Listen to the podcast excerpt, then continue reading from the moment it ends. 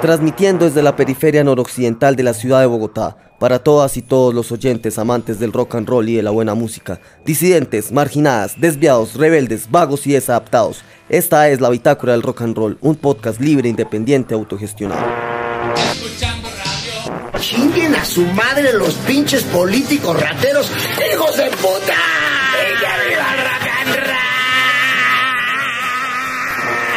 Desde este momento, abra su botella de vino libre y disfrute de un podcast de calidad con lo mejor del rock and roll. Licores artesanales libres, licores libres de IVA, libres de guayao, libres de karma y libres de mal viaje. Bebas en parche o en soledad. El exceso de alcohol no es perjudicial para nada. Licores artesanales libres presenta el siguiente podcast. ¡Rátela, rátela! ¡Estoy re crazy! La bitácora del rock and roll, reivindicando la fuerza rebelde y contestataria. de-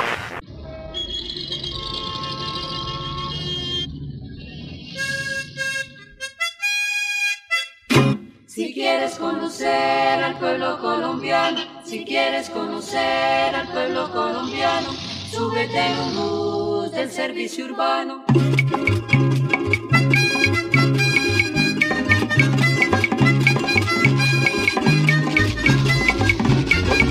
Oiga, señor, ¿qué pasa por todo el centro? Todos viajamos en bus, más pobres que los ricos.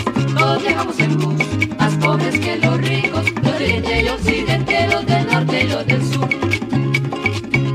Cada quien espera el bus, en cualquier esquina. Cada quien espera el bus, en cualquier esquina. Y quiere que le pare en la puerta de la oficina.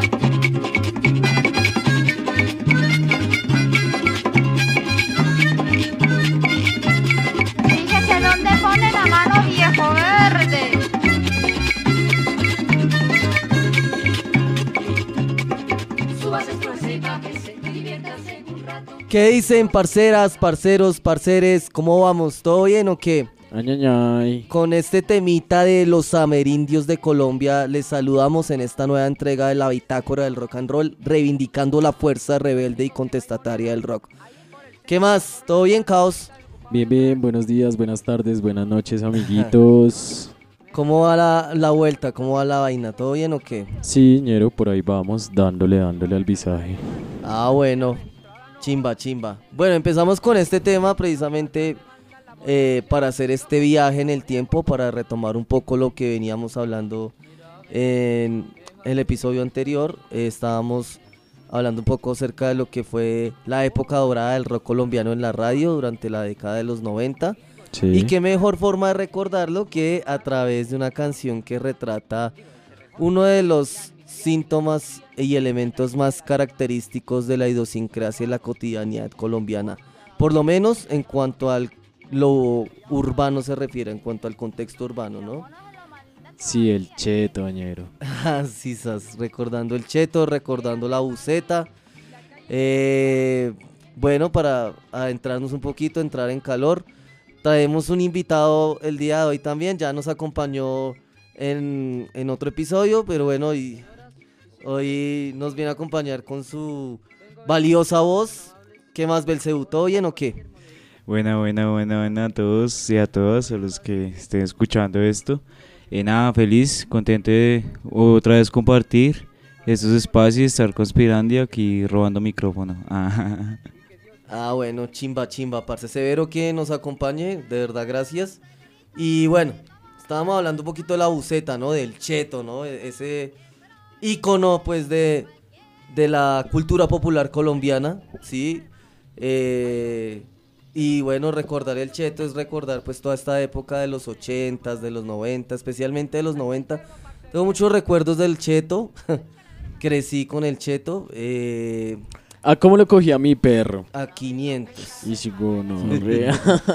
Sí, sí, el Me acuerdo 500. 800, 900, 750, güey. No, yo se alcancé, me lleva 500 hasta Centro Suba. Sí, yo, eh, esa era la tarifa de estudiante. A mí me tocaba, a mí me tocó el de mil- el de Luca. Cheto Dos estoy por muy atrás, viejo. dos por atrás a Luca. Sí. Estoy muy viejo. Ah.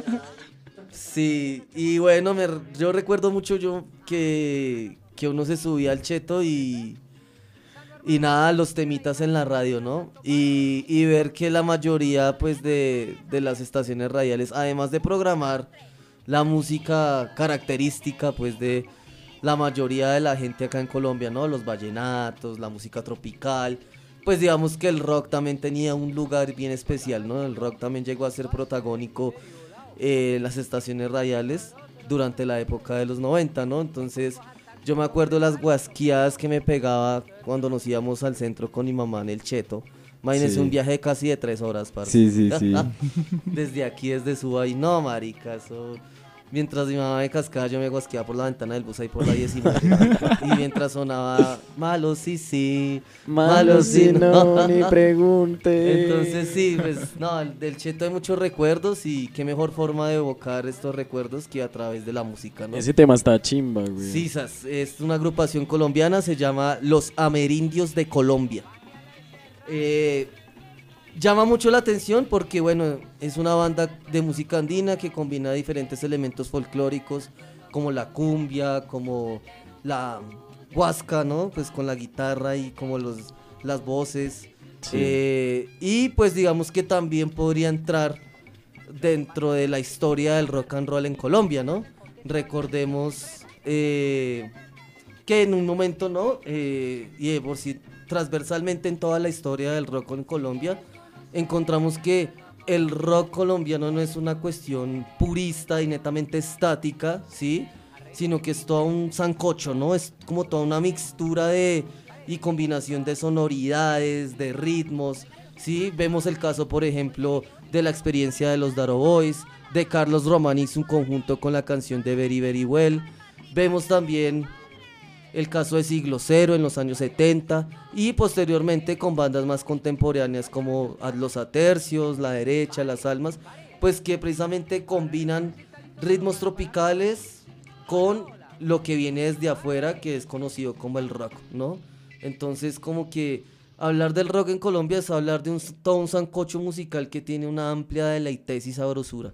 Y creo que los amerindios de Colombia es un claro ejemplo de eso. Y que sobrevive el rock, porque en este país re tropical, re salsa, re merengue, re... Claro. Sí, y, y- y digamos que esa mezcla, digamos, escuchando a los amerindios, mm, yo no lo tomaría directamente como si fuera rock, ¿no? Es Claro, algo no. como más tropical. Estrictamente como- no es rock. Sí.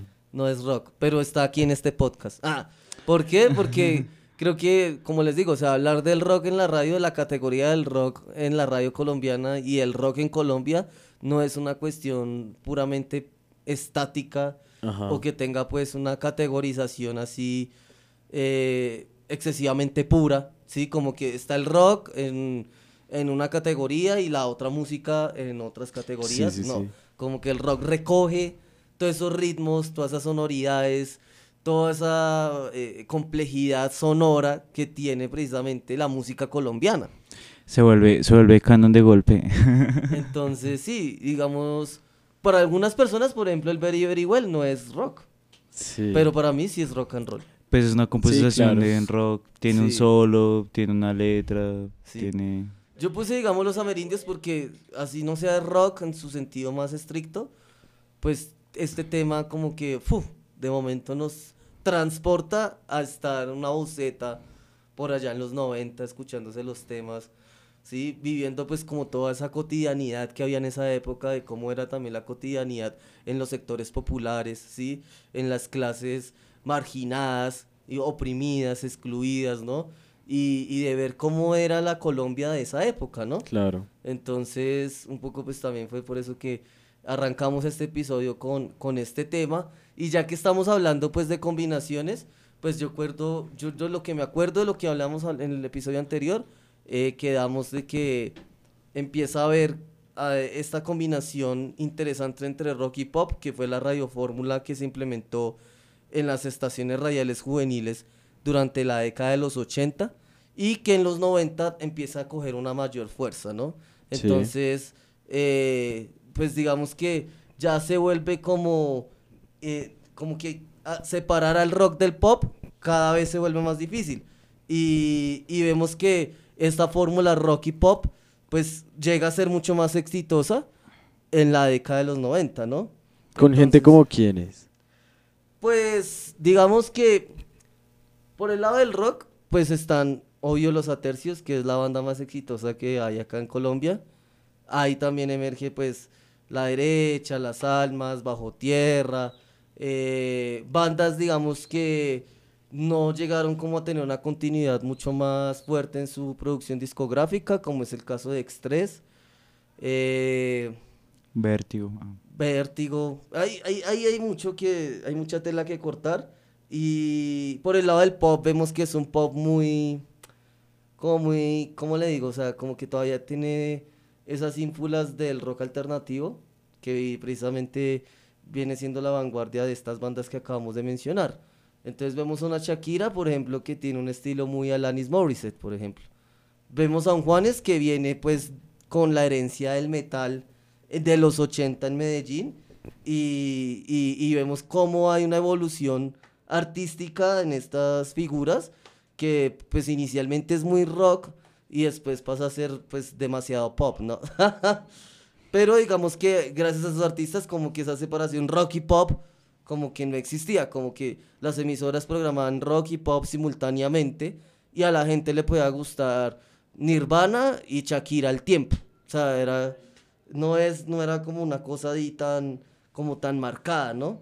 Igual creo que eso sobrevivió hasta el día de hasta Sí, estos sí, tiempos, como en las fiestas familiares en la hora loca van a colocar temas muy Maná. rock, sí, muy que entre comillas, sí, Maná, pues hablando de Maná no creo que sea tan rock, No. pero como que si digamos tocan temas de, por ejemplo, escape, de temas muy ska, temas muy movidos que entran en el género de rock que como que resultan como, como que interesante esa mezcla de música pues muy popular, muy, muy de acá, muy, muy, como muy conservadora a, estos géneros muy anglos.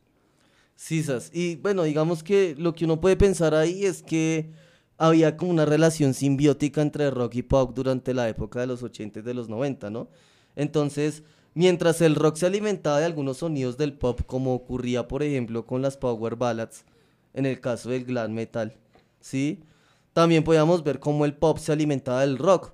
Entonces, sí, eh, los primeros álbumes de Shakira, de Chayanne, de Cristian Castro, mis pecados musicales. Ah, eh, entonces, sí, como tienen sus guitarras distorsionadas. Hay como que una retroalimentación entre ambos géneros. No, inclusive en el, eh, como en el rock eh, anglosajón también se veía como esa, Sí, como esa pelea. Por ejemplo, Kurt Cobain en una entrevista decía que Bon Jovi era, era un farsante, era un Sí, mal músico sí, porque Bon Jovi llegaba como esa ola muy glam de los 80, tan, entra el grunge, entra Kurt Cobain, entra toda esa moda indie, toda la vuelta, y lo primero que hace Bon Jovi es como, no, quiero parecer a Nirvana y Sí, ya. Y se corta el pelo y se lo tiñe de mono. Ajá. Entonces... Y sí, es, parce, eso me parece re clave. Porque claro, estamos en una época donde el grunge se convierte en la vanguardia comercial a nivel musical y donde la juventud está es obsesionada con el grunge. Pero la ola del grunge fue muy, ¿cómo decirlo? Fue como muy incipiente, o sea, duró pues todo el furor de los tres álbumes de Nirvana, o sea, hasta la muerte de Kurt con el 94. Y ahí para allá, o sea, del 94 para adelante, uno observa cómo el grunge también es absorbido por el pop y surge el rock alternativo. Entonces, viene toda la onda del Britpop, que es la segunda invasión británica de la mano de Oasis, de The Verve, de Blur, que son bandas que están influenciadas por el grunge, pero que ahora se catalogan como rock alternativo porque también tienen influencias del pop, ¿sí? También tienen influencias como de sonidos mucho más suaves, que no son tan callejeros y tan contestatarios y contundentes como lo fueron eh, las bandas de grunge en sus momentos, por lo menos a inicios de los 90. Entonces, claro, es una crítica precisamente a la vanguardia musical que estaba llevando el glam metal a finales de los 80, que se desvanece gracias a eh, la, llegada del grunge como propuesta rebelde, como propuesta, ¡pum! Acá estamos, tan, y ver cómo el grunge también es acaparado por las casas disqueras, y después de la muerte de Kurko, como el grunge como que evoluciona, y ahora es como difícil también como distinguir el grunge del rock alternativo, ¿sí? Entonces existe también nuevamente la influencia del pop en el rock y como que separar rock y pop no es una cosa como tan fácil pues para esta época. Profe, tengo una pregunta. Es que veía que usted publicaba cosas y yo no sé qué, qué es que ese tal nu metal está muerto. Y, y- y, pues yo, como desconocedor del visaje, le pregunto a usted: tan viene el glam rock, tan en noventas, viene el grunge y después sale el nu metal. ¿O el nu metal ya era algo que se venía metal, gestando? ¿Y por qué murió esa vuelta?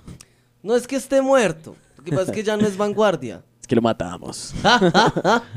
ya no es vanguardia. De eso vamos a hablar más adelante en este episodio, pero para hacer el paréntesis ahí, el new metal precisamente es resultado de toda esa evolución musical que empieza a haber entre grunge, rock alternativo, la llegada de, del metal industrial, ¿sí? Y esta combinación que empieza a haber entre metal y hip hop, ¿sí? Y obvio eso empieza a tomar una fuerza que se va a ver a inicios de los años 2000. Sí. Pero usted va, digamos, por ejemplo, yo en el colegio donde, bueno, en los tres colegios donde he camellado, uno no, no es como cuando yo estuve en el colegio, que, parce, los, la gente, o sea, los pelados escuchaban Slipknot, System of a Down, y desde ahí se metían como con el rollo del rock, sino que ahora pues la vuelta es otra, ¿no? Y eso también vamos a verlo hoy, ¿no? También la llegada de la música urbana, eh, de cómo empieza a desdibujar comercialmente el rock. Sí. Entonces, eh, Pues no sé, yo creo que mm, también como para ponernos un poquito en contexto, vamos con música, perro.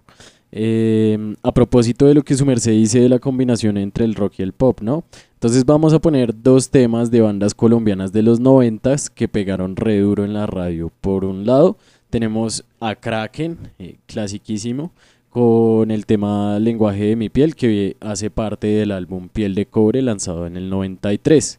Este tema llama la atención porque es una canción bien suave, compuesta por una banda que ha sido reconocida por ser una agrupación de heavy metal, y de allí que esta canción haya tenido cierta inclinación hacia el pop con un aire como de balada, ¿no?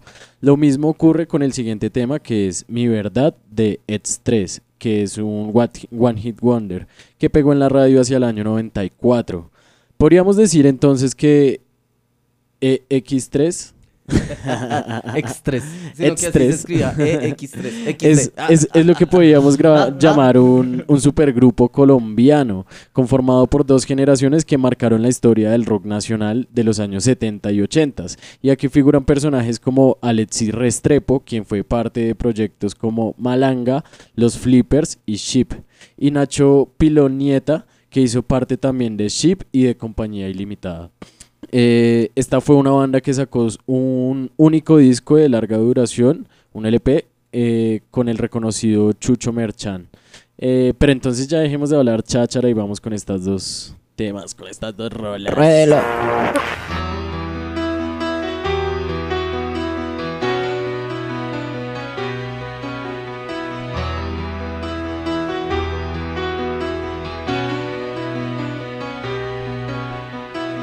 Mentiras, mi voz aún no ha muerto.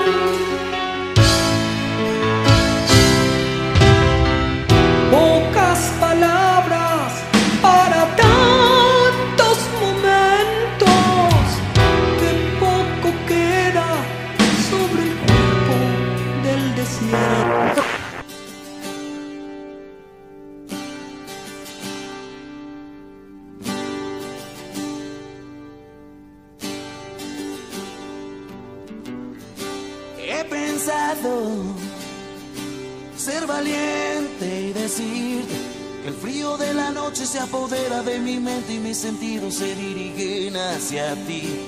Ya no puedo ocultar que por ti sumerjo mil pasiones y me busco la manera de atraer esa dulzura. No sé lo que pienses, es mejor que sepas que te he pensado, que te he extrañado, ¿dónde estás? Ya sé que es medianoche y tu teléfono no sirve, pero quiero imaginar que hablo contigo muy temprano, luna. Cuando salgas, cuéntale que sueño con sus ojos y ese río de locura que produce cuando ríe. No sé lo que pienses, es mejor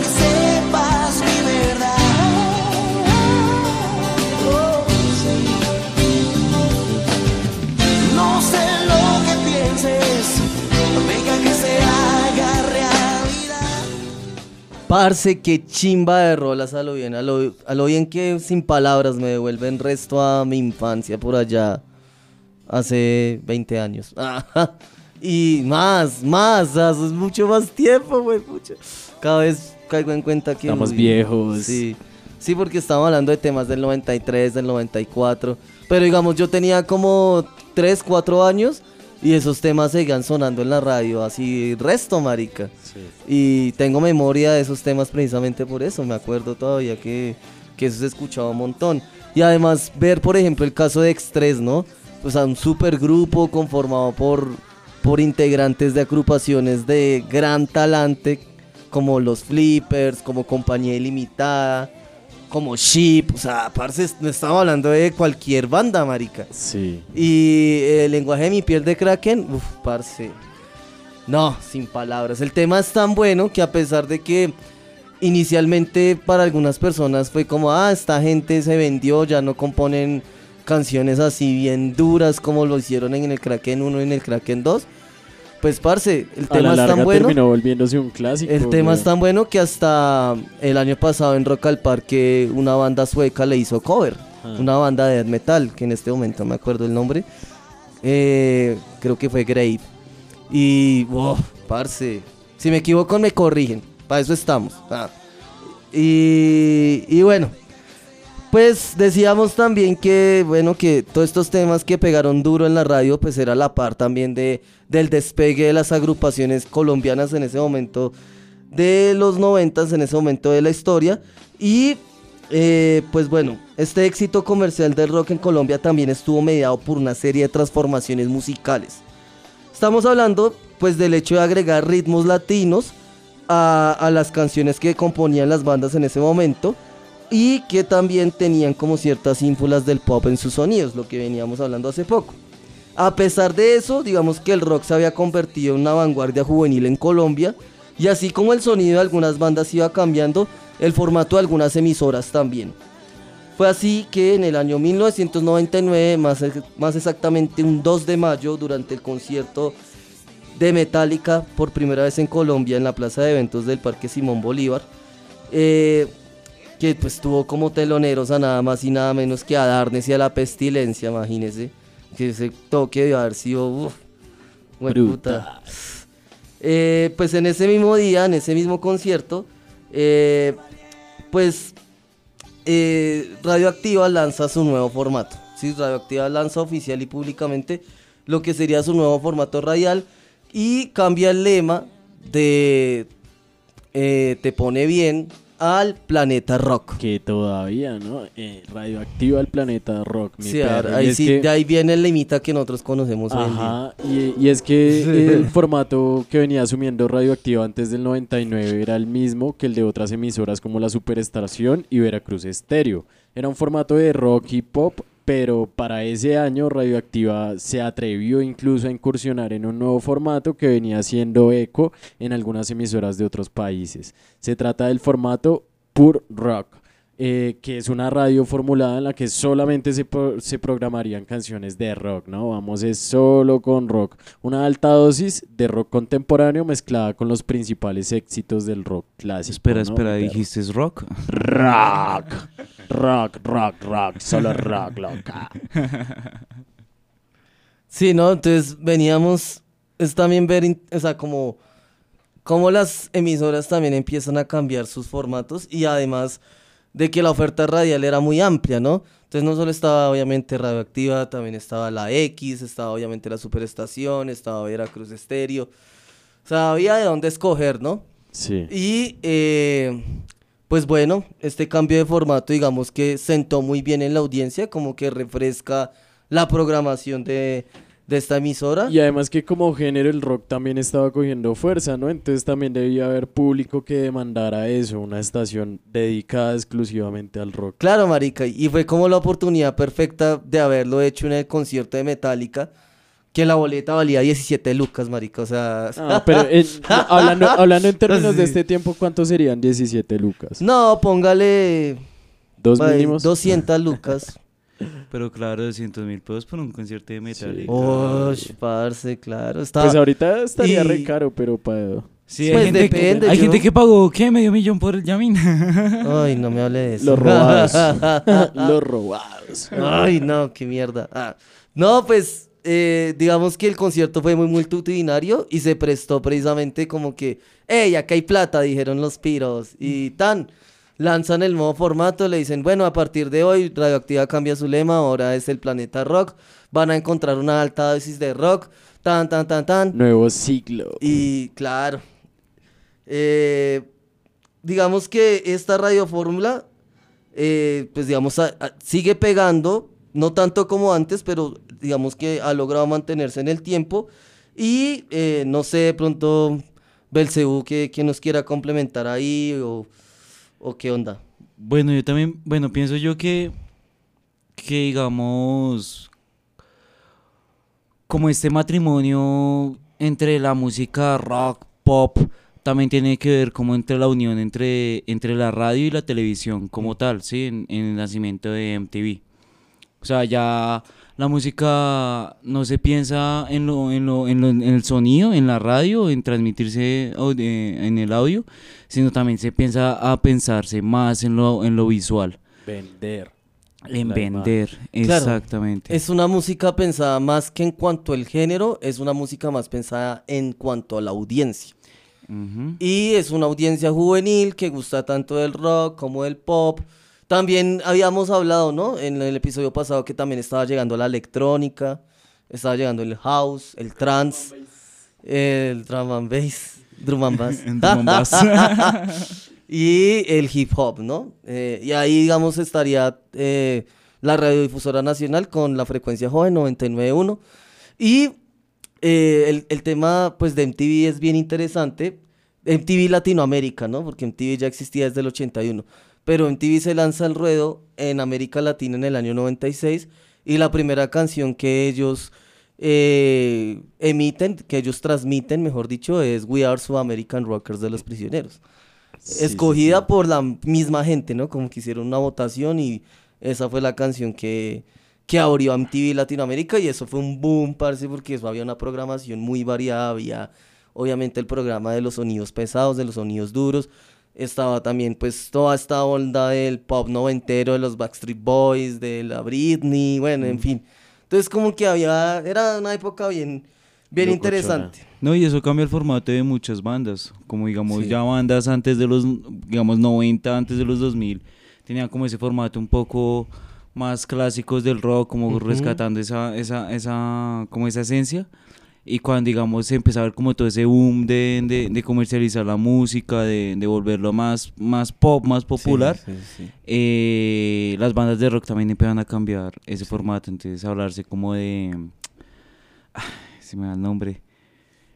Bueno, Por ejemplo, Equimosis. sí, Equimosis empieza haciendo trash metal. O sea, ver Equimosis a... Y termina siendo camisa negra. Sí, pero bueno, eso ya fue Juanes como solista.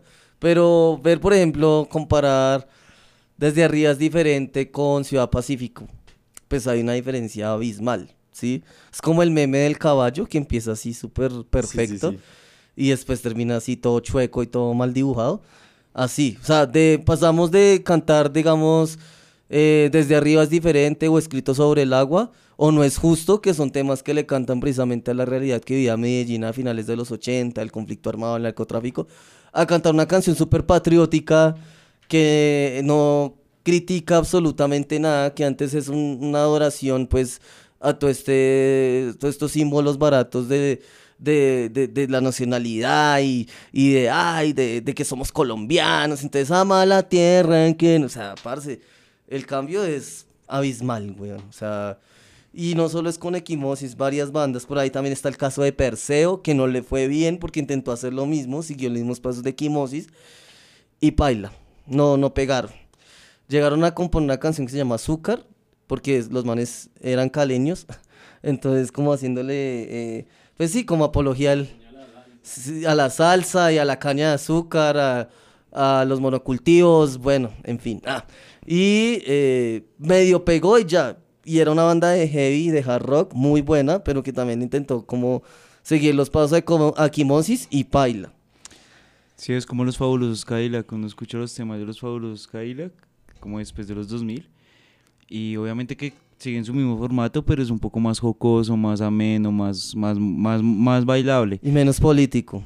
Exacto, pero digamos, uno se escucha el tema este de Ameri- eh, las, venas Ameri- las venas abiertas de América Latina, de los fabulosos Cadillac, ah, los fabulosos, y es un tema muy punk, es un tema que rescata, o sea, sigue con el mismo formato ska, pero es un tema muy bailado, muy... Y pues basa como en la obra de Eduardo Galeano, de Las Venas Abiertas de América Latina. Entonces como que toman la esencia del rock, le quitan como la sustancia y lo venden. Sisas. Vamos con música otra vez. eh, vamos con un tema que también llegó a ser un One Hit Wonder en la radio en la época de los 90. Vamos con un, tema de la agrupación Bajo Tierra.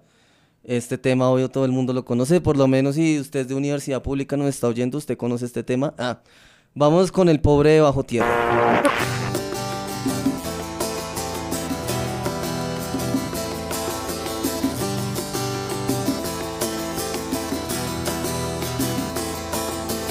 Ella maldijo mi nombre por ser un amante, un amante pobre. Ella maldijo mi nombre por ser un perro más duro que un roble. Ay, pero yo no quiero trago, yo no quiero más droga, yo te quiero mujer, vos sos lo que me ahoga. Yo no quiero rueda, yo no quiero más alcohol. Sálvame, vos sos mi última opción.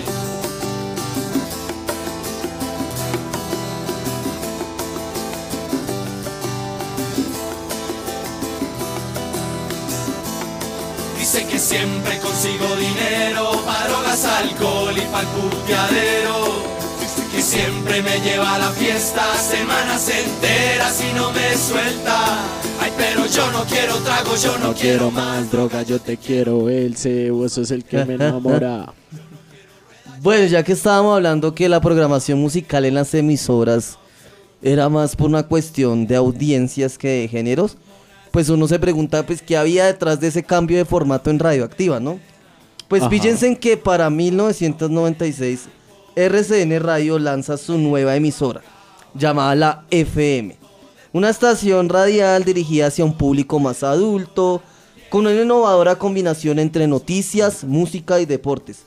Fue la primera emisora colombiana que adoptó el formato mixto de combinar la radio hablada con la radio musical.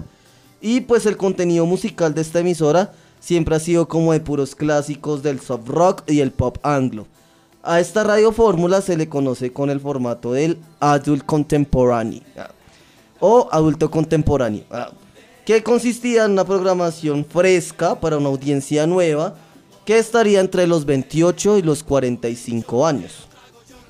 Ya casi, ñero. ¿Ah? Ya ¿Ah? casi. Pero nosotros, ¿no? Ya casi me toca ponerme a Sí, escuchar pues, la FM. Dice que algo que venía pasando también a mediados y finales de los 90 es que las audiencias justamente estaban cambiando, ¿no? El público que escuchaba los 88.9 o la Veracruz Estéreo había madurado ya. Ya no eran adolescentes con la fiebre de ir a callejear y a rock and rollear, sino ya eran unos adultos responsables con trabajos, con familias, a- a- así como viene diciendo mi perro, como Sí, ya, estamos entrando a ser nosotros, ¿no? Solo que em, en nuestra esencia seguimos sintiendo que seguimos siendo los jóvenes de antaño, ¿no? Pero bueno, eso ya es otro tema. Lo que sí se veía era que los oyentes iniciales de las estaciones, de las estaciones radiales juveniles surgidas en los 80 habían madurado y por eso tenían los manes que eh, cambiar sus preferencias hacia opciones más adultas, como el caso de la FM o de la W Radio que se lanzaría en el 2003. Y entonces uno se pregunta, pues, ¿qué venía pasando con la audiencia joven? Pues efectivamente se volvieron adultos, ¿sí? Se, se- Cucho se- hijo de puta. y eso haría pues también como que, eh, que cambiara pues el estilo de vida de estas personas, que cambiaran sus preferencias musicales. Y bueno, pues eh, unos pues de esa época, digamos de los 80, de esta juventud que había madurado, pues unos como que heredaron la, la, la fiebre rock and rollera, ¿sí? De sus madres y de sus padres, ¿sí? Y otros, en cambio, pues prefirieron opciones más crossover, ¿no? Digamos que, además de que migran, digamos, de la superestación a la FM, porque ya hay noticias, porque hay música más suave, porque, bueno, en fin, cambia su estilo de vida, cambia su forma de pensar y, bueno, cambia también su preferencia radial. Ah, eh, también digamos que la Mega empieza a puntear ahí en cuanto a audiencia, porque la Mega también tiene una programación más crossover. Y otros serían, pues bueno, hacia el pop anglo y al pop latino, ¿sí? Eh, que también estaba pegando muy duro en los listados musicales internacionales. Eh, pero digamos que también hay una juventud emergente que sería más hacia sonidos de tipo underground, como la electrónica, el hip hop, el punk, el metal, Ay, ¿sí? ay. Y pues, parce, era un caldo de cultivo de audiencias, ¿no? Y era evidente que algo estaba cambiando. Algunas emisoras refrescaron su formato, como fue el caso de Radioactiva, inclinándose solamente hacia el rock, y otras emisoras como la Superestación o Veracruz Estéreo mantuvieron el mismo formato. Y eso pues les costaría pues una notoria reducción en su audiencia para inicios de los años 2000. Ay, ay, ay, desaparecieron. Y bueno, en medio de todos estos cambios llegan los 2000, ¿no? Eh, que traerían también cuestiones un poco más drásticas. Para inicios de esta década de los 2000, el pop estaba tomando una mayor influencia que el rock. Fue así como empezaron a surgir bandas con un sonido mucho más ligero y consideradas como pop rock, como viene a ser el caso justamente de la agrupación barranquillera de los de adentro. Para inicios de los 2000, esta banda se convirtió en casi que un hito de la radio juvenil colombiana. Vamos a escuchar un tema clásico de esta banda lanzado en el 99 y que en el año 2000 ocupó los primeros lugares en la radio eh, y este tema se llama Una canción.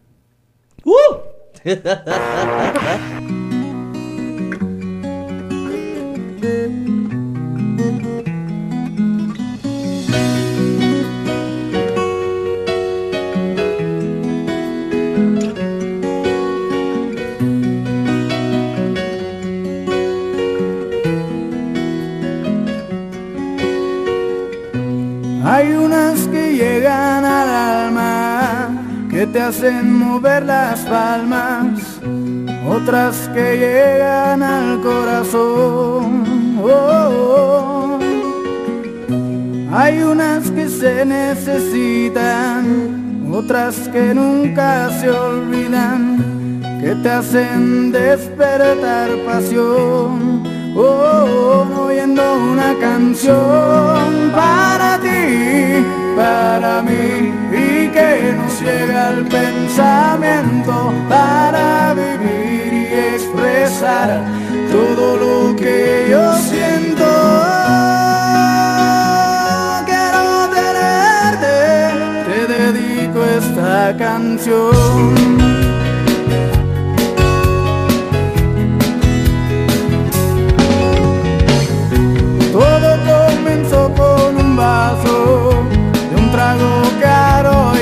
Escaso que me subía a la desolación.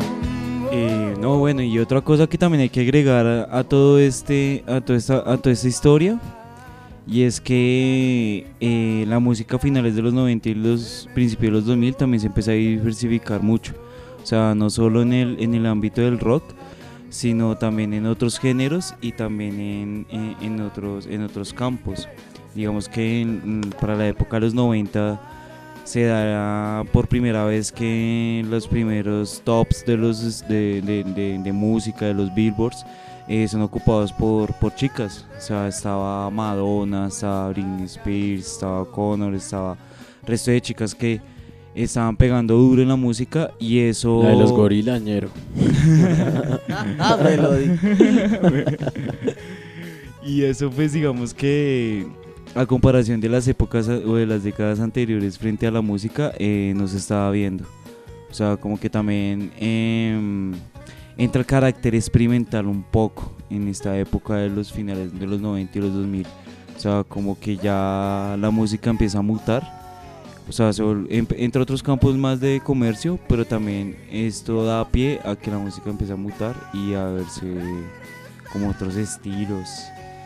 Sí, sas. Y es que bueno, para algunas personas es como que, uy, parce, pusieron los de adentro, qué boleta, tan como que ceros casposos, tal. Ah, gonorrea, pero usted tenga 50 años, sí. Ah, Mero ah. clásico. Parce, sí, o la- a lo bien yo no entiendo por qué tanta escandalización por ponerlos de adentro, parce, sí. Es Peor una si chimba de banda, Juanes. marica, o sea... Aquí donde me oyen, parce, a lo bien, este pechito metalero comenzó escuchando ese pop latino de los 2000. De hecho, perro, yo creo que uno intentaba aprenderse esos como inicios en guitarra, Sí, ¿no? sí, Pues yo antes de tocar punk, ah, to- toqué los de adentro. Ah, claro, es que es la época de vacilos, de tranza, sin bandera, Rake, Julio Nava. bandera, uy, me Ah, recordó. el el colegio. Desbloqueando colegio. recuerdos. La bitácora del rock and Sí, roll. pues Arica eran temas chimbitas y uno empezaba a gomarse con, con esas banditas y después se metía al, al cuento del rock and roll, ¿no? Entonces, pues es fue un inicio, parce, o sea, y yo escuchaba mucho esa- esas bandas por allá a los siete años y me vale tres hectáreas de verga si creen si soy un caspa o no. Me vale, parce, me vale como la puta canción de Mana. Ah, y bueno, Aquí también vale la pena como detenerse en las carreras en solitario, que ya habíamos hablado un poco el caso de Juanes, también el caso de Andrés Cepeda. Y, eh, y bueno, pues empiezan a surgir también emisoras que iban a tener ese carácter más del pop latino, los 40 principales. Ah, y Tú cuentas. tu corazón no late, Vibra. Ah, esa es buena emisora. Era muy Ah. buena porque era solo español, rock y pop en español. Sí. Solo en español. Y pues bueno, pues pa- hablando de Vibra, ¿no? Pues por allá en el año 2002 la cadena radial Radio- Radiópolis, que es propiedad del narrador del gol William Vinascoche, lanza su nueva emisora conocido como Vibra Bogotá. Con una programación que obviamente, pues como le dije, eh, les había dicho, rock y pop en español. Esta radioestación lograría los primeros lugares de sintonía con la llegada de otro fenómeno musical.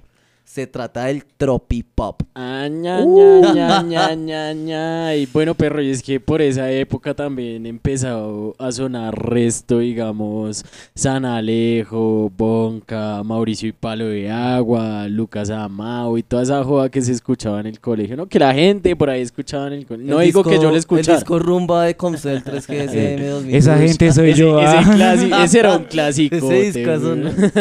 Esa gente soy Y- yo. y era un pop que también estaba muy cargado de sonidos tropicales y vallenateros, ¿no? Ahí va un dato también y es que el tropipop es un género musical originado y desarrollado solo en Colombia. Oiga, oiga, solo en Colombia. Ahí Pero es- bueno, Es cuando entra Carlos Vives también. ahí. En No, ya efecti- Carlos Vives venía antes, ¿no? Y él- él- él estaba haciendo como el intento, pero le salía más vallenato que, que después dentro, muy dentro. ¿Por qué será? ¿Por Escalona? Pero bueno, ya para los 2000 otro fenómeno musical había llegado para posicionarse re duro en la radio y generar controversia en la juventud colombiana. Escúchelo.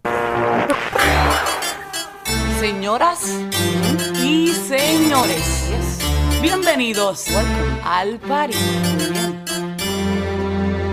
Agarren a su pareja por la cintura y prepárense. porque lo que viene no está fácil, no está fácil, ¿no? Ya. Ey. Yo quiero bailar, tú quieres sudar y pegarte a mí, el cuerpo rosar. Yo te digo si tú me puedes provocar, eso no quiere decir que pa' la cama voy. Bueno, bueno, bueno, pa, paren, paren, paren, paren, paren, paren, porque si no este podcast ya se va a la mierda, marica. Se controló, se Al igual controló. que el rock de los años 2000. Ah, No, creo. Triste decirlo, pero es cierto. eh, para los años 2000, digamos que en América Latina y Colombia, el éxito que había alcanzado el rock en español y el rock anglo se fue esfumando por cuenta de la llegada del pop latino y de un nuevo género urbano que estaba catapultándose re duro en Puerto Rico y que se volvió material tipo de exportación eh, llamado reggaetón. ¿sí? Para que te lo goce. algo inédito, goce. algo nuevo que llegó como a llamar la atención, pan, eh, llegó como para quedarse, bueno, en fin. Y mientras tanto, en Estados Unidos y en Europa, los sonidos alternativos llevaban la vanguardia. Bandas influenciadas por el grunge de los 90 y el punk clásico de los 70 dieron lugar al llamado neopunk o pop punk, como le quieran llamar. Mientras que, bueno, por el lado del metal, bandas influenciadas también por el grunge, el hip hop y los sonidos industriales dieron lugar al denominado new metal y Ay, ay, ay. al metal alternativo. Por su parte, el grunge cambió su carta de presentación hacia finales de los 90 e inicios de los 2000 con un sonido mucho más orientado hacia el pop, conocido como el post-grunge. Y es que, pues cuando digo que para los 2000 el rock se fue al carajo, es cierto, o sea, a lo bien, en la humilde opinión, a Botando Veneno, a... eh, Uy, qué veneno. eh, pues no sé, digamos que para quienes gustamos de sonidos como más clásicos y puros, el rock se había vendido a la vanguardia del pop. Eh, o estaba conqueteando ya con sonidos poco convencionales como el hip hop. Y Chimba, bueno, chimba, chimba. A mí me pues digamos que esos. para, para algunos sectores como más Eh, puristas, ¿qué, eso qué, no- qué, qué, qué, qué, qué? Ah, pues bueno, no sé, ah, es la historia. Ah, eh, para algunos como que eso no era bien visto, bueno, en fin. eh, Puristas. pues como que había, había sectores dentro de la música como que todavía estaban como aferrados a esas versiones más originarias del rock y el metal. Bueno, yo sí como que me pongo a, a competir, a, a- a- a- a cuestionar a Edwin. Y bueno, es válido también la, la posición de Edwin, como, como que el rock se va también al, al carajo porque pierde un poco ese carácter contestatario que venía de, de los 70, 80, 90, como el boom después de Woodstock. Y obviamente que sí, después de los 2000 el rock se empieza a volver más, más comercial, pero también acotece a las nuevas generaciones que, que van a la mano de un avance tecnológico brutal, ¿sí? O Claro. sea, antes de los 2000... Que es de hecho también un poco lo que está pasando en este momento Sí. ya de lleno. Mm. Y, y bueno, en- digamos que hay, hay también como cosas clave, como por ejemplo el programa de Play TV en Canal 13, donde transmitían también los éxitos del momento. Y siendo esa la situación, bandas como Slipknot, Korn, yo conocí el rock por Korn, eran muy ásperos. System of a Down, Blink 182, The Offspring, Green Day, Zoom 41, Husband, Tear Die Blind, Creed y otras. Como que habían muchas bandas que habían desbancado a las bandas que venían siendo tradicionales de rock and roll, que habían pegado fuerte entre los 80s y los 90s, ¿no? Y eso fue la inminente llegada del rock moderno a la radio y no fue ajena eh, pues a toda la circunstancia histórica. Y eso va, digamos, pegado como también a los nuevos movimientos contraculturales que se estaban acotizando a ese entonces, digamos, también entre otros sonidos ma- igual de undergrounds como lo que es el hip hop, eh, la cultura hip hop, la cultura electrónica también, lo que es el rave, el drum and bass, Claro. como que empiezan a, a meter ese, a, a, a- como a, a meter ese ingrediente, esa sopa llamado rock dos Claro. milero. Y, y digamos que mm, mm, específicamente hablando de lo que es la radio, mientras la mayoría de estaciones radiales juveniles iban más como hacia el pop, eh, digamos que Radioactiva y la superestación eh, estaban ahí con todas esas bandas que estaban surgiendo, que para muchos de nosotros también fueron como una de las primeras influencias del rock, ¿no? Lo que le digo, yo por ejemplo conocí a Korn por mis hermanos que escuchaban esa vuelta y pues me lo heredaron a mí, igual, a, digamos, System of a Down y todo ese visaje, tío, Spring, tú. No, inclusive muchos raperos han, han escuchado mucho punk, también por el, por el tema del skate. Sí, digamos la época de los 90 y 2000. Solo es algo curioso, por ejemplo, ver que cuando nace el skate nació como mana de chinos que no tenían nada que hacer en su vida, weón, y que los enviaban a OPJ y que los únicos que podían hacer era enviarles los tombos. Y ahorita ese man con 50 años tocando en las, eh, montando en las Olimpiadas como un deporte ya olímpico, es como Sí. decir, wush, wow. Loco, el piro se la creyó y la hizo. A propósito, saludos a, a- a la Fundación Errante que hicieron en estos días el festival en la tercera versión, que es un festival de skate de acá del pedazo. Próximo año no se lo pierdan, esta chimba. Uh. Añañay. Sisas. Y bueno, aquí volviendo al tema, el rock clásico, pues bueno, digamos que no iba a quedar tan, disbu- tan desdibujado como que eh, no podía faltar en la programación ni de Radioactiva ni de la Superestación. Y es así como voces como la de Juan Kiss en Radioactiva y Fernando Pava en los 88.9 o incluso Andrés Durán en los 99.1 seguían trayendo lo mejor de los clásicos junto con historias, anécdotas y curiosidades. Y pues bueno, en la memoria de algunos de nosotros eh, se encuentran programas como El Rococho, que se transmitía todos los días a las 8 de la noche en Radioactiva y en el que se realizaba un sondeo con las y los oyentes con las 8 mejores canciones del día que sonaron en la emisora. O cómo olvidar, o cómo olvidar eh, tampoco a Sobredosis después del Rococho, en donde se ponían un solo álbum de una única banda de 9 a 10 de la noche. Entonces, eh, pues no sé, yo de esa época no tengo muy buenos recuerdos porque pues todavía estaba muy chiquito y yo no sé, digamos que tengo una teoría y es como que bueno, eh, en ese momento de la, de, la, de la vida y de la historia ah, hay dos grupos, ¿no? O sea, o como que las personas que nos influenciamos por el rock y que comenzamos a como a, a escuchar rock and roll y eso, yo, yo, yo lo catalogo como que o empezaste escuchando pop latino, estilos Analejos, Sin Bandera, Sí. eh, Bonca, yo fui de esos. o empezaste como con el new metal y el neopunk. Más chimba todavía. Yo soy de esos. sí, Pero bueno, en cuanto al rock colombiano, digamos que además de bandas como los de adentro que venían con un sonido como más pop, encontramos algunas bandas en la vertiente de sonidos extremos que venían cargados con mucho hardcore punk y que traían también ese new metal que venía pegando duro para la época. Entonces escuchamos bandas tan chimbas como Ultrágeno, Gonorrea, Grita lo que sientes, Grita lo que ves, que es una banda bogotana surgida en el año 96, influeñada por esos sonidos industriales y que se fue consolidando como un referente dentro del hardcore, hardcore O sea, hace colombiano. 27 años. Añañay. Así como el new metal en el país se vino posicionando, ¿no? Pero por otro lado, encontramos una producción discográfica que es toda una joya para el rock nacio- nacional y se trata de Balística, de la Pestilencia, un año publicado en el año 2001 y grabado en los estudios Mercury Records en Estados Unidos, que era un sello discográfico que le dio vida a muchos de los álbumes de las bandas de new metal que estaban ocupando los primeros lugares en los listados, tales como las que veníamos hablando antes, como Korn, como Slipknot, como Limp Bizkit o Papa Roach. Eh, Papa Roach.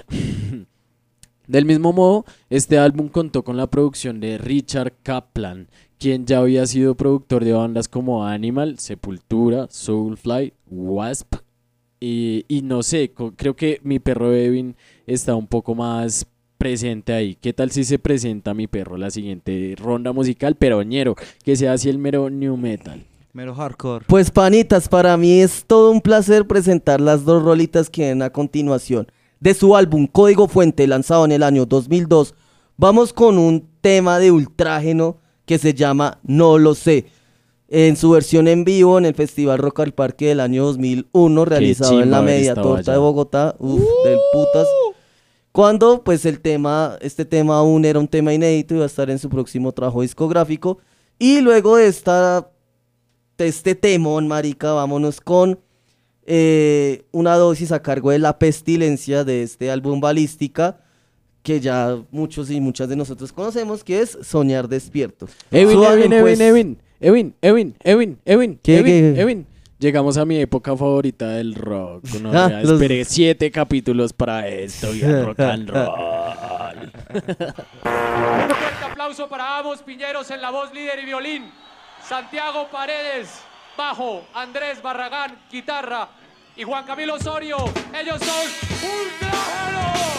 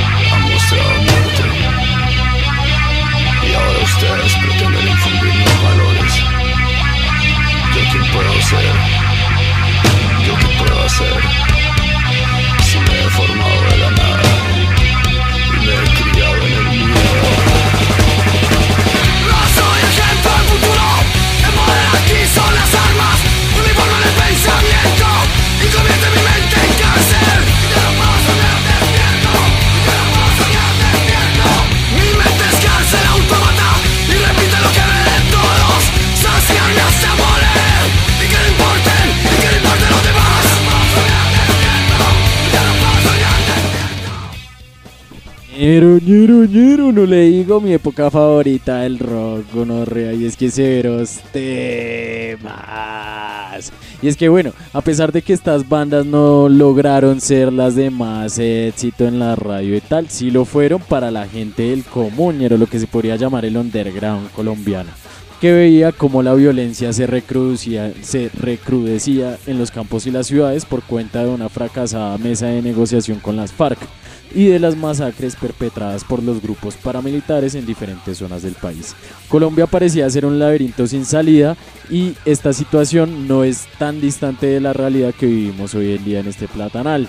Eh, hay que resaltar que estas bandas también lograron reconocimientos nacionales e internacionales. Por ejemplo, Soñar Despierto fue, fue programada en MTV y el álbum debut de Ultrágeno se ubicó en el puesto número 12 del listado de los 25 discos nacionales de la revista Rolling Stone. Y bueno, pues es una época bastante difícil, ¿no? Como que hay una diversificación musical, pero que en materia sociopolítica, bueno, pues Colombia está viviendo el ascenso del paramilitarismo legitimado, pues por la maquinaria uribista ya en el poder, ya instaurada. Evin, Evin, Evin, Evin, Evin. ¿Qué? Evin, espéralo. No, sigue. No, pero espéralo. Evin. Voy a volver a hablar. porque- No, no, no, sigue. Pero no, no, Evin. Ese mundo perfecto. Aquí, Aquí nunca nunca llegó. Y bueno, en medio de este panorama tan complejo y tan recrudecido, empieza a surgir la radio universitaria, ¿no? Que es una radio que comienza a apostarle también al rock and roll. Y fue así como en el año 2004 se lanza un programa que pues queda en la memoria de algunos de nosotros y de nosotras. Y se trata de Melodías en Acero, un espacio radial conducido por Juan Camilo Arboleda y Juan David Alzate y transmitido en la UN Radio, hoy conocida como la Radio UNAL de la Universidad Nacional de Colombia. Escuchemos un poco cómo sonaba este valioso programa en esta época, año 2004.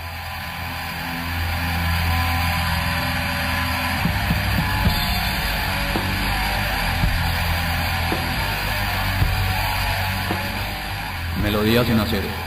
La cultura del rock metal en UN Radio, 100.4 FM, en la onda cultural de Medellín.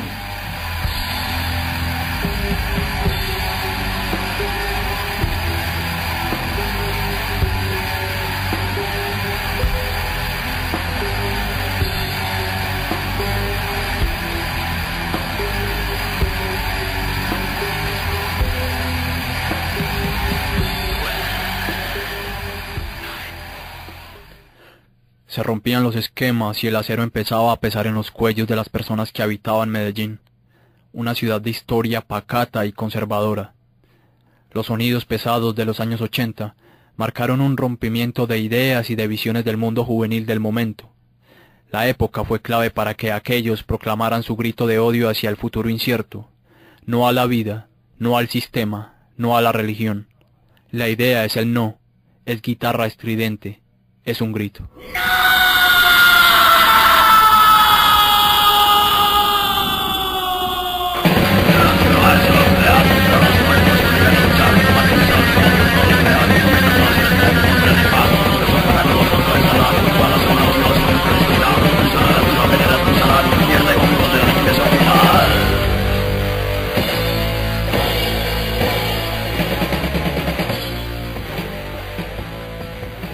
Bienvenidos a Melodías en Acero, la cultura del rock metal en UN Radio 100.4 FM. Hoy, con la historia del metal en Medellín, una reconstrucción histórica a través de los personajes que vivieron los inicios de este género en la ciudad y que recrean los momentos actuales. Hombres que lideraron la rebeldía del momento hasta convertirla hoy en todo un movimiento cultural que arropa distintos discursos. Grupos que iniciaron un movimiento sin darse cuenta, bandas nacidas en los años 80 y que aún permanecen vivas, narran sus historias y construyen la del metal. Eh, bueno, también, ya que mi compañero, filósofo ebrio, que está ebrio, filosofando, filosofando, tocó el tema de la, de la, de, de la radio universitaria, pues también hay que mencionar de que la radio universitaria en el tema de la radio latinoamericana es vanguardia, o sea, frente al mundo es, fue una vanguardia porque, o sea, si hablamos de la radio universitaria empieza como desde 1915 en Estados Unidos, en Wisconsin, y cuando llega la radio universitaria a América Latina por, por Argentina es en 1930. Y eso para la época, o digamos en Europa, la radio era meramente ámbito militar, o sea, que se viera la radio universitaria en Europa era imposible. Solo hasta el, hasta el estallido de los 60 de la época contracultural es que se empieza a ver la radio universitaria en, en, Europa. Y eso es algo muy importante porque es que la radio universitaria adquiere un ámbito muy experimental. Y es algo que, que digamos, a diferencia de muchas, hablando de, digamos, en, en, en las radios, en la radio colombiana, cuando usted escucha una, una radio universitaria, escucha, gen, escucha temas o escucha música que no va a escuchar en las otras emisoras convencionales. Entonces háblese de música clásica, háblese del jazz, háblese del blues, háblese de temáticas un poco más académicas. Entonces es algo que pues yo quería como acotar y es que a diferencia, o sea, nos hace un poco Latinoamérica vanguardia, es el, hecho de que la radio en Latinoamérica ha explorado muchos ámbitos y eh, uno de esos es la radio universitaria. Y parce, pues este programa de Melodías en Acero, que es que sonaba muy chimba, a lo bien es que sin palabras, parce, a mis respetos, era un programa muy bacano. Y eh, pues también digamos que ahí se añade que para mediados de los 2000 las dos emisoras que habían arrancado programando rock and roll en su contenido musical desaparecen pues por esta enorme influencia que estaba ejerciendo el reggaetón y el pop latino. Estamos hablando de cómo los micrófonos de la superestación 88.9 se apagaron en un fatídico 31 de agosto de 2005, mientras que los micrófonos de Veracruz Estéreo dejaron de encenderse en un triste 26 de noviembre de 2006. Mientras que los 88.9 fue reemplazada por la repugnante Radio 1. Radio 1. Veracruz Estéreo fue reemplazada por los 40 principales. Tú cuentas. De, pues ya del grupo español Prisa, que compró pues la cadena Caracol. Y que, eh, pues bueno, iba a poner su emisora estrella de traída desde España, que era los 40 principales. Ñero, sí. Y digamos que ya hablando en términos de radio empezamos a llegar a la historia triste, ¿no? La parte sad de todo el cuento. Porque como podemos ver, los años 2000 fueron años críticos para el rock and roll en la radio, porque significaron su descenso en las frecuencias radiales colombianas. Yo creo que entonces escuchemos lo que fueron los últimos minutos de la superestación en 88.9 para revivir ese visaje, hombre. No lo hagas. Hermana del alma, adelante con su F. Todo, absolutamente todo lo que soy, se lo debo a 88.9. Vale, muchas gracias. Yo crecí con 88.9. F, Eso. Queda un minuto y ocho segundos. Señores, amigos de 88, Claro. amigos de 88.9, los dejo con el fundador de la superestación 88.9, Fernando Pava, el jefe. Yo quiero decir algo que me enseñó mi papá simplemente. Yo no voy, ya regreso de la vida y su estéril alegría. Traigo marchito entre la boca un beso, los ojos turbios y la faz sombría. Del carnaval a donde fui me queda como recompensa mi quebranto, una raída túnica de seda y un antifaz humedecido en llanto. Ríe payaso y el payaso ríe. Llora payaso y el payaso llora. Nadie en el mundo de su paz confíe. El cuerpo ríe cuando el alma llora. No, y que llorada tan hijo de puta, parce, a lo bien que escuchar ese pedazo donde los 88.9 tienen su última emisión y pasa a ser reemplazada por Radio 1, a lo bien que... No, marica, a uno le dan como ganas de llorar, parce. Y, y no, pues qué farra tan hijo de puta también la que se dieron pegar ese día, ¿no? Sí, creo. Y ah, pues da tristeza, ¿no? Da tristeza, digamos, yo... Yo no crecí tanto con los 88.9, pero de alguna u otra manera a mí los 88.9, por lo menos lo que fue hasta el 2005 me marcó. Y qué emisora tan pella la de Radio 1. Sí, paila, güey. Pero, la mala, la pero mala. bueno, bueno, digamos que no todo fueron malas noticias en este momento, ¿no? Porque también digamos que para el 2005 la 99.1 deja de funcionar, pero como el Fénix que vuelve a nacer de sus cenizas, se viene recargada y reno- renovada bajo el nombre, eh, bajo el lema de Salva tu mundo, usa Radiónica. Sí, sas perrito, pues un 15 de octubre de 2005, eh, cuando se realizaba la onceava versión del festival Rock al Parque, la banda que se encargaría de abrir el concierto era nada más y nada menos que Kraken, que venía con una presentación acompañada con la Orquesta Filarmónica de Bogotá. En ese escenario, los micrófonos de Radiónica se habían encendido por primera vez, cubriendo como es tradición el Festival Rock al Parque en Bogotá, tal y como lo hizo su antecesora, la 991. Digamos que pues esto de Radiónica surge en medio pues de una renovación que hay, eh, pues liquidan Indravisión, que era como la cadena oficial de los medios de comunicación estatales, y en su reemplazo llega RTBC, Sistema de Medios Públicos. Claro, y bueno, pero digamos que al fundarse Radiónica y pues por el tiempo que han pasado, han pasado también eh, b- grandes figuras de la radio juvenil como Tato Cepeda o como Andrés Ospina, de quien estuvimos hablando ya en, en episodios pasados. El equipo de Radiónica ha estado conformado por gente muy dura en la música contemporánea y alternativa, ¿no? Sí, estamos hablando, por ejemplo, Andrés Durán, Héctor Mora, bueno, también hablamos del polémico caso de Álvaro González Villamarín, Ajá. más conocido como el profe astronauta, bueno, ¿A que el profe astronauta, él tuvo la dirección de Radiónica ¿A hasta hace poco, y pues bueno. ¿A Coque? Fue...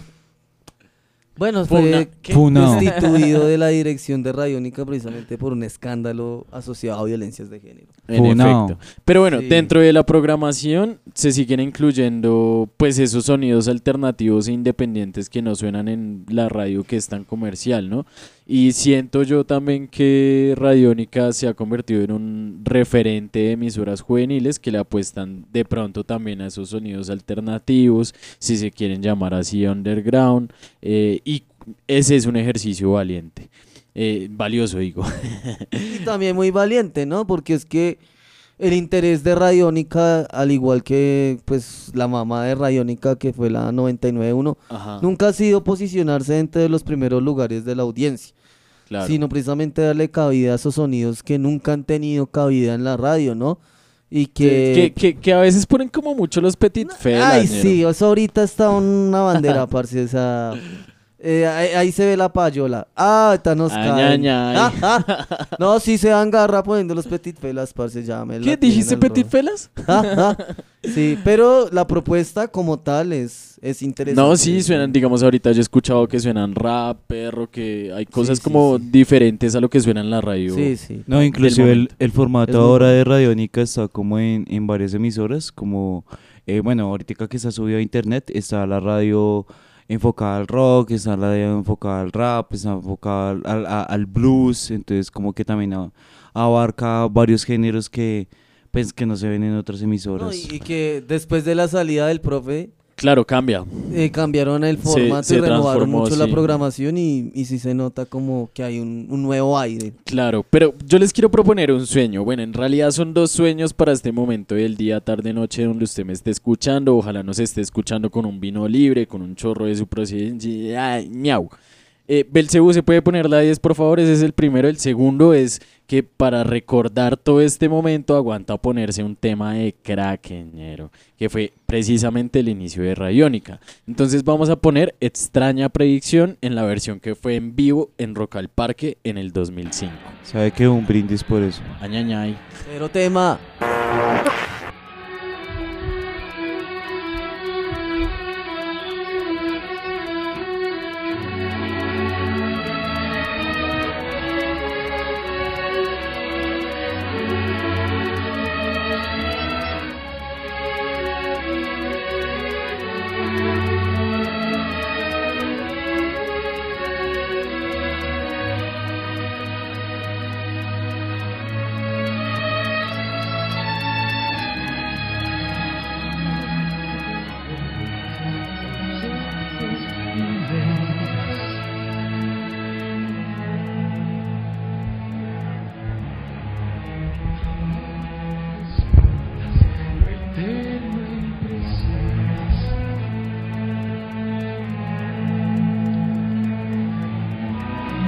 Mansión o guarida de noches y días, adicta ilusión.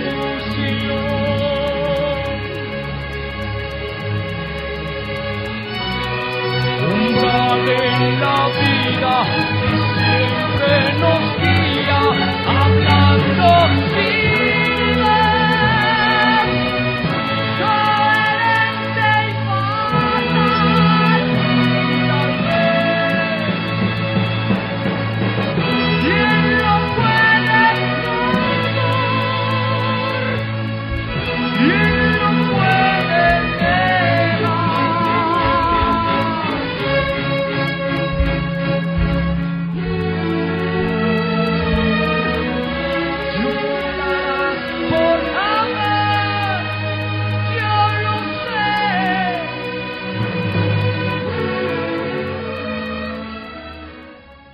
Bueno, en cuanto a música se refiere, además de la fuerte influencia del hardcore punk y el new metal, el rock colombiano también veía nacer bandas como Doctor Crápula o Superlitio. Ay. Paralelamente, Ay, para no. mediados de los 2000, la ola neopunk también sacudió al rock nacional con bandas como Don Teto o Tres ¡Uh! Corazones. Y bueno, también venía toda esta onda de Panda, Allison. Ñero, nos hubiéramos quedado Mi antes. muñeca está. y ya para los inicios de la década del, del 2010 encontramos sonidos, soni- sonidos digamos que más indie y más pop. Es el caso de The Mills, de Diamante Eléctrico, de The Hall Effect, Televid, entre otras agrupaciones que dieron inicio a una onda hipster en las ciudades colombianas. Hipster. Pues no hay mucho que decir, la verdad. Digamos que son los referentes que tenemos, son los referentes recientes. Y bueno, pues personalmente sí me inclino nuevamente a. Ultrágeno. por los sonidos como más clásicos y más duros, ¿no? De hecho, por ahí, pues, a pesar de la, la, la proliferación de este tipo de agrupaciones, eh, por ahí están deambulando todavía las almas, eh, los atercios, ¿sí? Que, pues bueno, todavía siguen sacando discos y todavía la siguen rompiendo, a pesar de que algunas de estas agrupaciones, por ejemplo la derecha o las almas, pues ya se están despidiendo, ¿no? Eh, y bueno, también hay que hablar de otro duro golpe para el rock and roll en la radio colombiana y fue la salida del aire de Radioactiva Medellín en el año 2017. Normal. Que había sido reemplazada por esas emisoras iguazas que abundan en la radio colombiana, caso Radio 1, por ejemplo. Iguazolandia. Y bueno, digamos que para el 2017 Caracol Radio decide finalizar las, las transmisiones de Radioactiva Medellín por una emisora mediocre llamada Cubo Radio. Sí, la misma del, la del periódico amarillista, sí. A lo A lo bien. La de... fue ¿Y daban noticias así? Sí, sí, sí, esas de título como fue por pan y le partieron el bizcocho. Eh, sí, así. Ah, y bueno, pues no hay mucho que decir. Ah, pues digamos que nuevamente eso refleja que la radio colombiana va de mal en peor. Y bueno, píllese lo que pasó. O sea, sa- sa- sacan la radioactiva Medellín del aire y la reacción pues obviamente no se hizo esperar. Eh, diferentes grupos de jóvenes y de gente nostálgica como yo ah, se organizaron para pedir el regreso de esta emisora. Ajá. Y efectivamente lo lograron. Un 31 de agosto de 2018 a las 6 de la tarde, los micrófonos de Radioactiva Medellín se vuelven a encender. Claro. de hecho, la invitación es comparen la Radioactiva Bogotá con la Radioactiva Medellín y la, ra- la programación de Radioactiva Ahí Medellín. sí es mejor. Es mucho mejor. Toda la vida.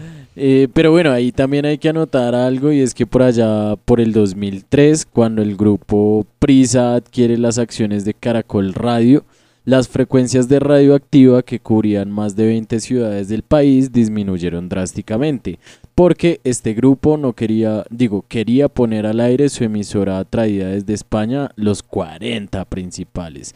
Desde allí se veía cuál era o bueno, cuál fue más bien el interés inicial de este grupo empresarial, que no era más que condenar a la muerte la cadena de, de- de Caracol y, el rock también ahí, ¿no? Eh, pero a pesar de ello, Radioactiva aún sobrevive como una de las pocas emisoras en Colombia que transmiten puro rock and roll en su programación, ¿no? Junto con Radiónica en veces. Sigamos, pues bueno, basta pues con encender un radio eh, en los diales del 97.9 y la 99.1 y es como lo que hay. Eso no quiere decir que nos vamos a quedar únicamente con estas dos ofertas radiales, ¿no? Pues la invitación es que pillen, en internet hay mucho contenido, hay muchas emisoras, la 88.9, la superestación está en internet también, pues si la quieren pillar. Eh, emisoras también de otros países, la Oxígeno del Perú también es buena, por ejemplo. En Argentina también las emisoras radiales que tienen el formato rock y pop también son excelentes. El cubrimiento que hacen de los conciertos es muy chimba. Y bueno, hasta aquí llegamos. Yo creo que ya mucha carreta por hoy. Pues sí. Eh, muchas gracias, Belcebú, por acompañarnos en esta nueva entrega. Eh, no sé si quieran añadir algo más. No, sí, que pendientes de ese bonus track, hombre. Sí, el bonus track, parce, no se lo pierdan. Es. Sin palabras. Es, es- es toda una declaración. Ah. Y no, y que sigan enganchados en este podcast que, que se pone más interesante cada vez más. Ay, ay, ay. Sisas. Bueno, entonces con esto nos despedimos. Muchas gracias, gente. Esto fue otro episodio de la Bitácora del Rock and Roll, reivindicando la fuerza rebelde y contestataria del rock. Ahí nos oímos. La, buen- la buena gente, las mejores. Chao. Esto fue la Bitácora del Rock and Roll. Reivindicando la fuerza rebelde y contestataria del rock.